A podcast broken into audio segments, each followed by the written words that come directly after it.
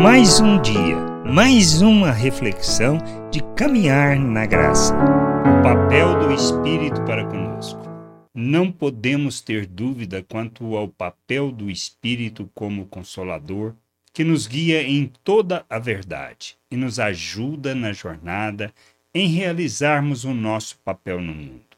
Como podemos ler em João no capítulo 16, versículo 12 e 13.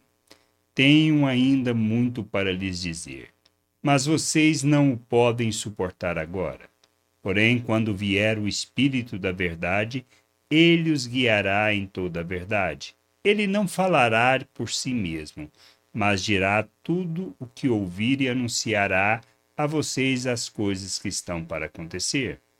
Toda a nossa jornada se trata de um processo de amadurecimento pois ao compreender a salvação pela graça e a obra que Cristo realizou em nossas vidas, nós recebemos do Espírito, somos feito um novo ser.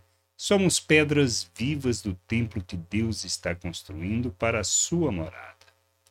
Ele, o Espírito que recebemos do Pai, nos guia, nos faz lembrar de todas as palavras do Senhor e nos conduz à maturidade, para revelarmos o Senhor por meio de nossas vidas. Temos que entender qual é o papel que o Espírito tem conosco para vivermos neste mundo.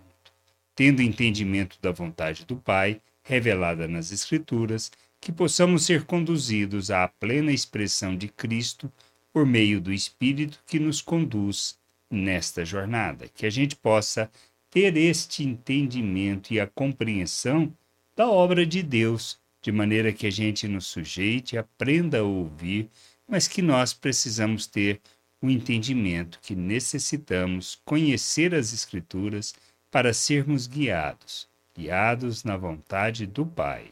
Graça e paz sobre a tua vida. Amém. Você acabou de ouvir uma reflexão de caminhar na graça. Se você gostou, curta, compartilhe, leve esta mensagem a outras pessoas, para que elas também possam compreender e entender a vontade de Deus. E leia as Escrituras, pois ela é a base, o fundamento para você julgar tudo o que você tem lido e aprendido acerca da vontade de Deus.